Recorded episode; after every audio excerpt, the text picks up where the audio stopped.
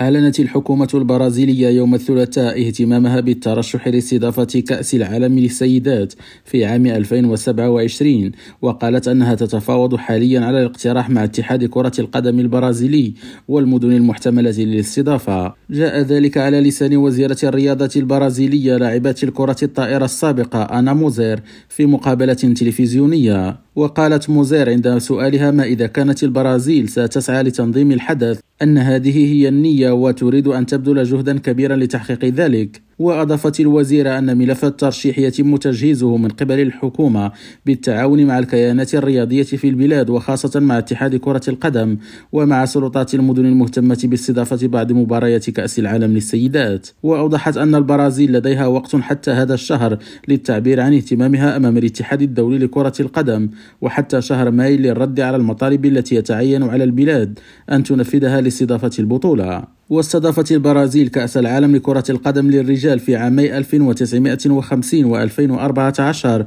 ولكن حتى الآن لم تترشح لاستضافة مونديال السيدات. خالد التوبة ريم راديو برازيليا.